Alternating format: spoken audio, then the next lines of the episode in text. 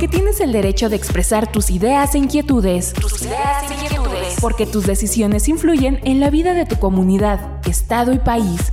Porque eres pieza fundamental de la democracia. De la democracia. El Instituto Estatal Electoral de Hidalgo se mantiene cerca de ti. Cerca de ti. IE contigo.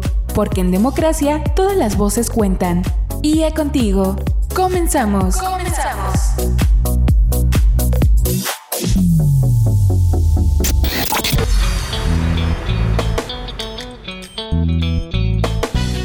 Sean bienvenidas y bienvenidos a una nueva emisión de este espacio radiofónico titulado IE Contigo, un programa del Instituto Estatal Electoral, el cual llega a los 84 municipios de este estado gracias a la red estatal de Hidalgo Radio. Y al frente de este micrófono se encuentra su amiga Laura Muñoz. Y como siempre, les invito a mantener contacto con nosotros a través de nuestras redes sociales. En Facebook, síganos en nuestra fanpage Instituto Estatal Electoral de Hidalgo. En Twitter e Instagram, síguenos a través de arroba IEE Hidalgo. Además, Puedes volver a escuchar este episodio y las emisiones anteriores a través de nuestra cuenta de Spotify. Síguenos como Instituto Estatal Electoral de Hidalgo. Esto es Sigue Contigo. Comenzamos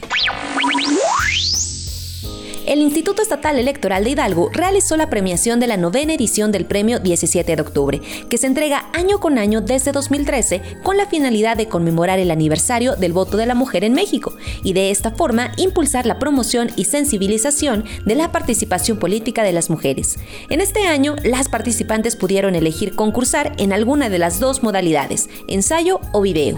La ceremonia de premiación fue encabezada por la consejera presidenta del Instituto Estatal Electoral de Hidalgo, la maestra Guillermina Vázquez Benítez, quien manifestó que hoy se observan grandes avances sobre los derechos políticos y electorales de las mujeres como producto de luchas por el reconocimiento y reivindicación del ejercicio de su ciudadanía. Mencionó que el sufragio femenino significó el gran punto de partida para la igualdad de derechos entre mujeres y hombres, como copartícipes de los asuntos políticos y públicos en nuestro país, también como un momento de quiebre en la historia en la que fue desafiado un sistema que había negado derechos y libertades por el simple hecho de ser mujer. Recordó que una de las obligaciones del Estado mexicano es promover desde todos los espacios sociales, políticos, culturales y económicos la igualdad sustantiva y actuar como garante de la justicia social con miras a potenciar el avance de las mujeres frente a la desigualdad estructural que tan cruelmente nos vulnera.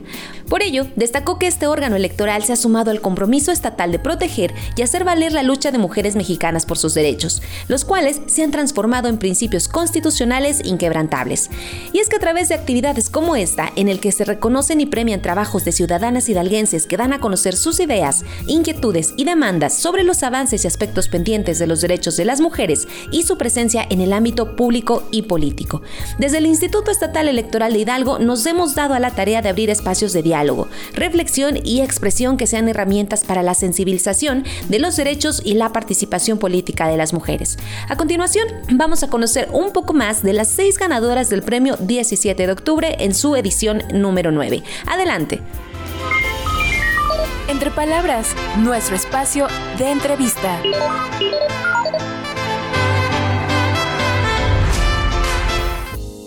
A continuación vamos a escuchar a las seis ganadoras del premio 17 de octubre. Primeramente tendremos a las participantes de la modalidad de video. Para los micrófonos de IE Contigo, ella es Diana Laura Cabrera Cruz, ganadora del primer lugar y galardonada con la presea 17 de octubre en su novena edición. Diana Laura participó con el folio 7129. El título del video ganador se denomina Todos somos la voz. Bueno, sí, en realidad sí fue una, una motivación muy grande el tener que vivir esa experiencia de ver cómo, bueno, fui testiga de ver cómo a personas siendo indígenas las trataban de pues de una manera mal, las discriminaban solamente por no saber leer y escribir. Entonces de ahí surge la idea de querer hacer este video para que pues le llegue a, a más personas. Cuéntame cómo te enteraste de la convocatoria. La convocatoria me enteré por medio de un maestro de la escuela de la UTH, mandó la convocatoria y pues de ahí este, leí todos los, pasos y pues me, dieron muchísimas ganas de, de poder participar en este concurso. El segundo lugar es para Dulce Azucena Campos Zavala, quien participó con el folio 7983 y ganó con su trabajo Rompimos el silencio. Adelante.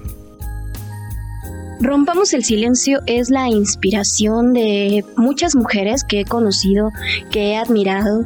También eh, es la inspiración más que nada de las mujeres que he tenido el gusto de tratar con ellas y sobre todo, bueno, igual por ser mujer, todos los estereotipos a los que nos enfrentamos la manera en la que mucha gente nos ha dicho, nos ha cuestionado los liderazgos, el carácter, el trabajo, incluso nos cuestionan pues hasta el físico. Rompamos el silencio, se trata básicamente de eso, de decir sí lo puedo hacer, quitar los estereotipos que tenemos y de repente igual el sesgo y los comentarios que nos hacen y poder hablar, expresarlo y romper el silencio. Ahora escucharemos a María Guadalupe Rodríguez de Lucio, quien obtuvo el tercer lugar participando en la modalidad de video bajo el folio 0001 con su trabajo Psicología del color, del violeta a la democracia. A partir de un tema muy, muy en general, que es la psicología del color, eh, la influencia que el color tiene en la percepción y en la toma de decisiones de las personas, eh, su influencia básicamente. Y a partir de ello eh, me situé en un color eh, en el que representa eh, internacionalmente la lucha de las mujeres en contra de la violencia y esto lo llevé al ámbito del, del derecho electoral.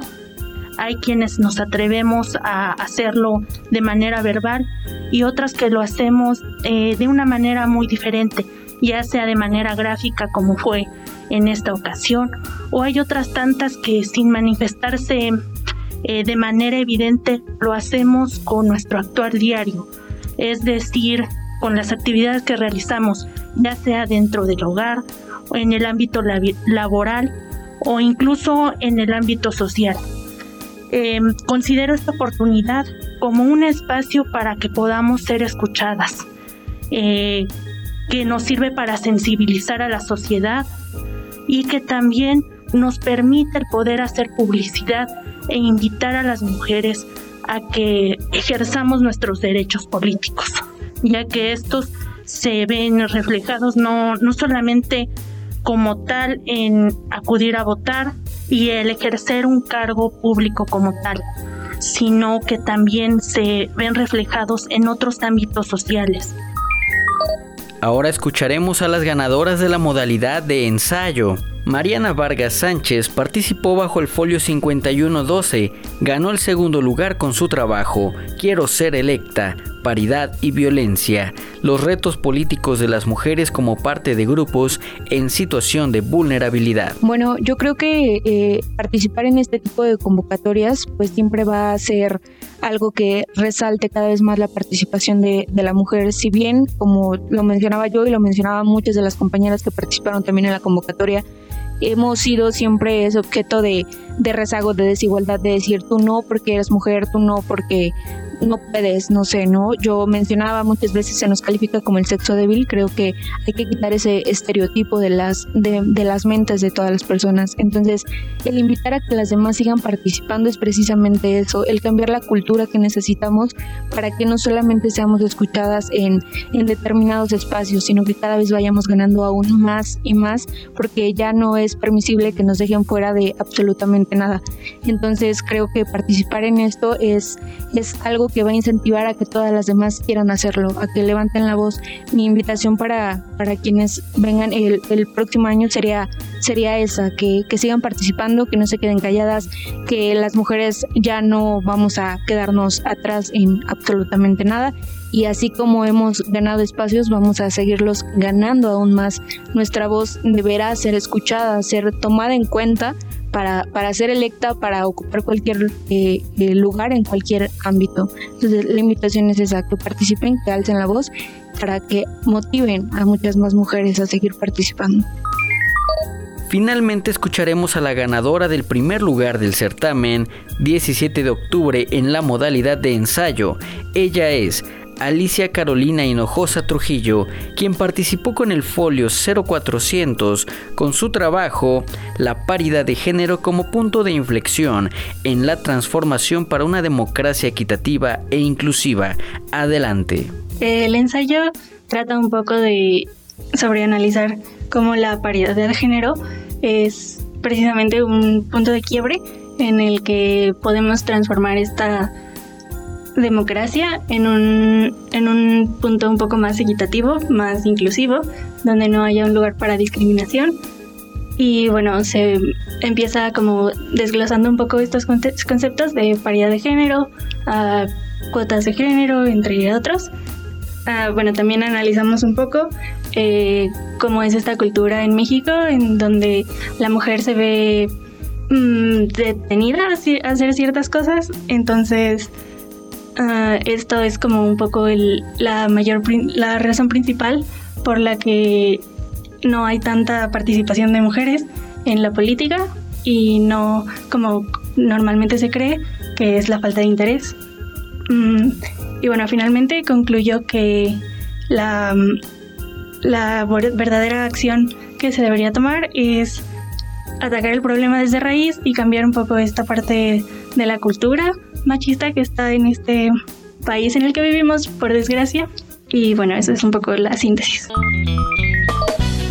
Finalmente, queridos redescuchas, como parte de la ceremonia de premiación del Premio 17 de Octubre, organizado por el Instituto Estatal Electoral de Hidalgo, se desarrolló el conversatorio virtual denominado Hacia una democracia paritaria e inclusiva, entre la realidad y el desafío, en el que participaron Álvaro Rodríguez Donís en representación de Rosa Amparo Martínez Lechuga, magistrada presidenta del Tribunal Electoral del Estado de Hidalgo, Laura Lizolet Correa de la Torre, titular de la Unidad Técnica de Igualdad de Género y No Discriminación del Instituto Nacional Electoral.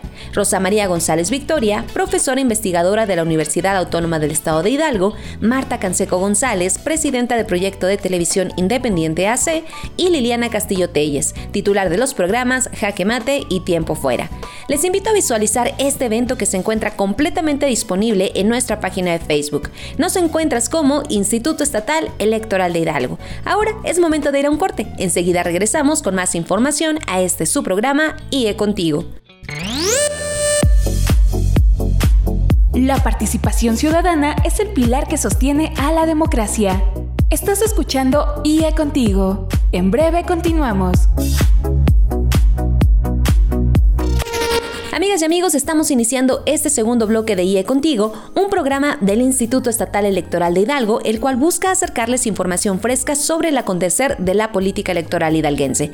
Y quiero comentarles que en días recientes, la consejera presidenta Guillermina Vázquez Benítez presentó el informe de actividades relativo al periodo enero 2020-junio 2021.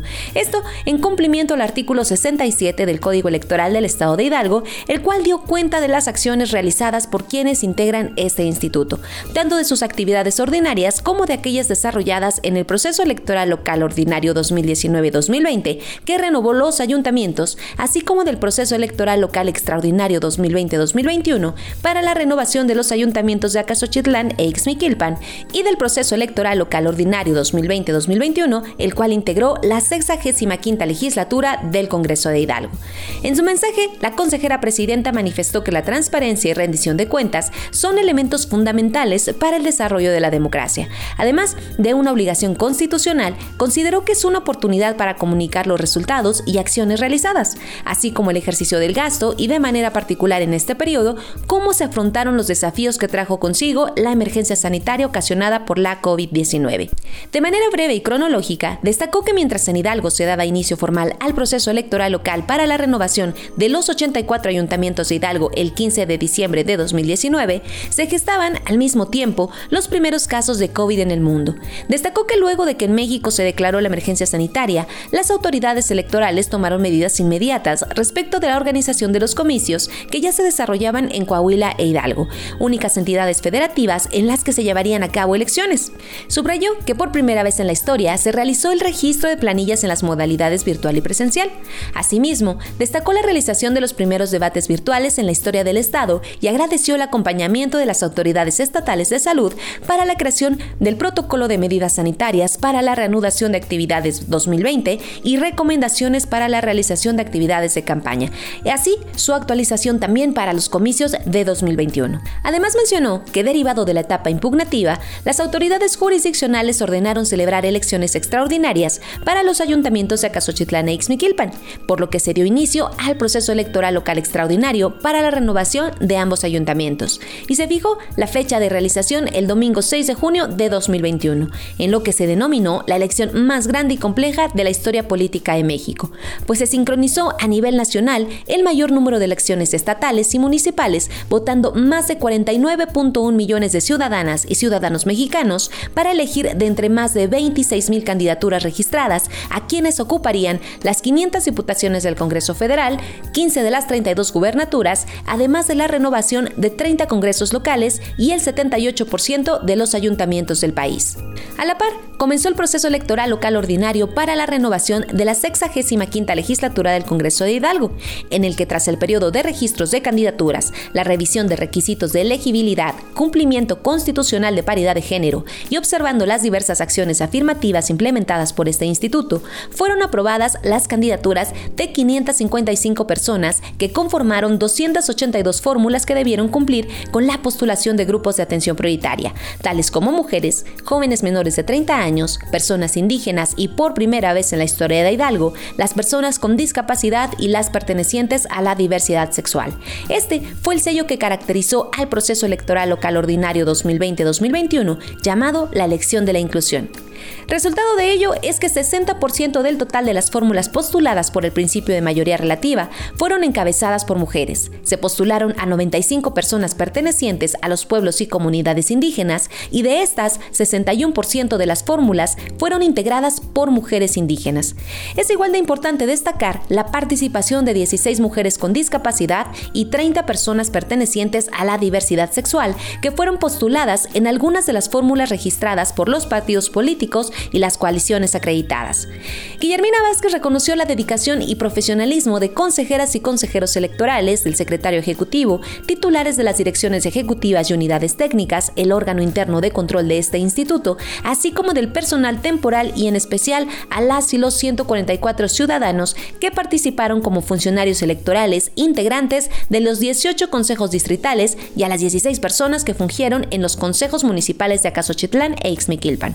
También a los 999 CAES locales y a los 42 supervisores electorales, así como a las y los 438 observadoras y observadores electorales a los más de 23.700 funcionarios de casilla y los más de 20.400 representantes de partidos políticos que se dieron cita en las 3.957 casillas que se instalaron a lo largo y ancho del territorio hidalguense, recibiendo un total de 1.039.507 votantes, quienes representaron el 46.03% de participación ciudadana. Por su parte, las representaciones partidistas reconocieron el trabajo realizado en el periodo del que se presentó el informe, así como que en un clima de armonía y trabajo eficiente se realizan los preparativos para el nuevo proceso electoral local 2021-2022, por el que lo consideraron como un resultado de excelencia. Es momento de los acontecimientos más relevantes de la escena político-electoral de México e Hidalgo. IA Informa. IA Informa. El Instituto Estatal Electoral de Hidalgo se rige bajo normas y ordenamientos legales que lo dotan de la autonomía necesaria para el desarrollo de las actividades, así como para la toma de decisiones, mismas que impactan directamente en la vida política del Estado.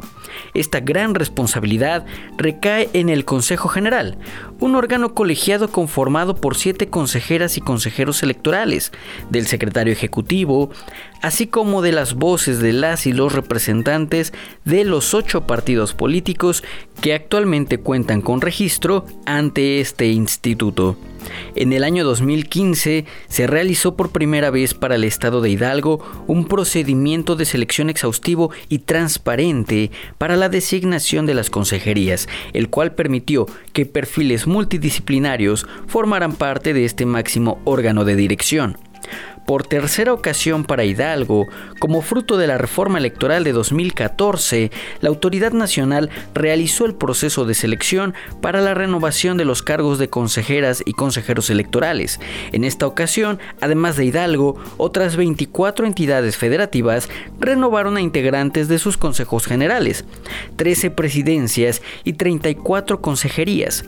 En total, el INE designó a través de este procedimiento un total de 47 cargos, de un total de 1.991 aspirantes. para el logro exitoso del proceso de selección de los perfiles más calificados, se sumaron al INE instituciones de primer nivel ampliamente reconocidas como el Centro Nacional de Evaluación para la Educación Superior, Ceneval, y el Colegio de México, el Colmex, para finalmente ser entrevistados por las y los consejeros electorales del Consejo General del INE, considerando aspectos como la historia profesional y laboral, aptitudes e idoneidad para el desempeño del cargo, incluso la participación en actividades cívicas y sociales de cada uno de ellos. En días recientes, el Instituto Estatal Electoral de Hidalgo dio la bienvenida a tres nuevos integrantes, la licenciada Ariadna González Morales, el doctor Alfredo Alcalá Montaño y el maestro José Guillermo Corrales Galván quienes completaron de manera satisfactoria cada una de las etapas que conforman el riguroso proceso de selección del Instituto Nacional Electoral para finalmente su designación y asumir el cargo de consejera y consejeros electorales de este organismo público autónomo por un periodo de siete años. Socióloga de profesión, la licenciada Ariadna González Morales, quien, además de estar al frente de la Oficina de Atención de los Derechos Político-Electorales de los pueblos y comunidades indígenas de este instituto desde el año 2018, ha realizado trabajo de campo con población vulnerable como migrantes y personas indígenas, lo que ha permitido que su experiencia se reflejara en la colaboración para la construcción de la acción afirmativa indígena de este instituto desde el proceso electoral 2017-2018 con el objetivo de garantizar la representación de este grupo vulnerable en las postulaciones de las candidaturas.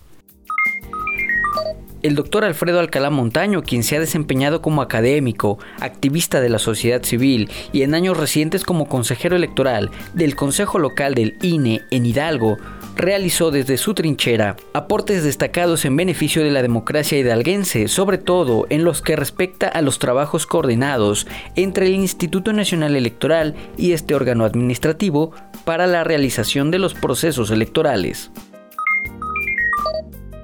Finalmente, el maestro José Guillermo Corrales Galván con 16 años de experiencia en el servicio público, destaca su labor en el Poder Judicial del Estado de Hidalgo, en la Procuraduría de la Defensa del Menor y la Familia del Sistema DIF Hidalgo, en el Consejo de la Judicatura del Poder Judicial del Estado de Hidalgo y desde 2013 en el Instituto Estatal Electoral de Hidalgo, donde estuvo a cargo de tres direcciones ejecutivas, Equidad de Género y Participación Ciudadana como encargado de despacho, la Dirección Ejecutiva de Capacitación Electoral y Educación Cívica y hasta antes de ser nombrado consejero electoral, fungía como director ejecutivo jurídico y como titular del órgano de enlace del Servicio Profesional Electoral Nacional. Esta nueva integración del Consejo General fortalecerá al Instituto Estatal Electoral de Hidalgo y permitirá la toma de decisiones colegiadas responsables. Sabemos que con sus aportaciones se robustecerán los trabajos en materia político-electoral, y de participación ciudadana de nuestro Estado y como primer reto el inicio del proceso electoral local 2021-2022 para la renovación de la gubernatura del Estado de Hidalgo. Antes de despedir este programa, quiero comentarles que el Instituto Estatal Electoral de Hidalgo ha lanzado ya la convocatoria dirigida a la ciudadanía hidalguense que desee postularse a través de la figura de candidatura independiente en el proceso electoral local 2021-2022 para la gubernatura del Estado de Hidalgo, proceso que iniciará formalmente el próximo 15 de diciembre y cuya jornada electoral está programada para el domingo 5 de junio de 2022. Bien, las personas interesadas podrán manifestar su intención con fecha límite hasta el próximo 12 de diciembre, para lo cual se encuentran disponibles en la página web del Instituto Estatal Electoral de Hidalgo, www.ieehidalgo.org.mx, los formatos y requisitos que deberán cumplir. Una vez aprobada la manifestación de intención por parte del Consejo General del IE, se entregará la constancia que les acredite como aspirantes a una candidatura independiente. Esto para contender por la gubernatura del Estado de Hidalgo. Será hasta entonces cuando se podrán realizar actos tendentes a recabar el porcentaje de apoyo ciudadano requerido del 13 de diciembre del 2021 hasta el 10 de febrero del 2022, cuidando en no realizar actos anticipados de campaña. Las y los aspirantes deberán reunir cada uno 65.002 firmas o cédulas de respaldo en por lo menos 43 de los 84 municipios de Hidalgo. Para la obtención del apoyo, la ciudadanía aspirante deberá hacer uso de una aplicación informática aprobada por el INE con la finalidad de agilizar la recolección de los datos disminuyendo la interacción y contacto con los documentos y coadyuvar en la prevención de contagios por COVID-19. Es así como llegamos al final de este espacio. Les invito a seguir en contacto a través de nuestras redes sociales. En Twitter e Instagram, síguenos como arroba IEE Hidalgo. En Facebook, Spotify y YouTube puedes buscarnos como Instituto Estatal Electoral de Hidalgo. Agradecemos a la red estatal de Hidalgo Radio por todo el apoyo en la transmisión de este espacio. En la edición estuvo Leonel Hernández y en la voz su amiga Laura Muñoz. Muchas gracias por su atención. Nos escuchamos en la próxima emisión de IE Contigo. Ahora tienes un panorama más amplio de los temas político-electorales de nuestra actualidad. Te invitamos a sintonizarnos la próxima semana por esta misma estación. IE Contigo fue una producción del Instituto Estatal Electoral de Hidalgo. Porque en democracia todas las voces cuentan. IE Contigo. IE Contigo.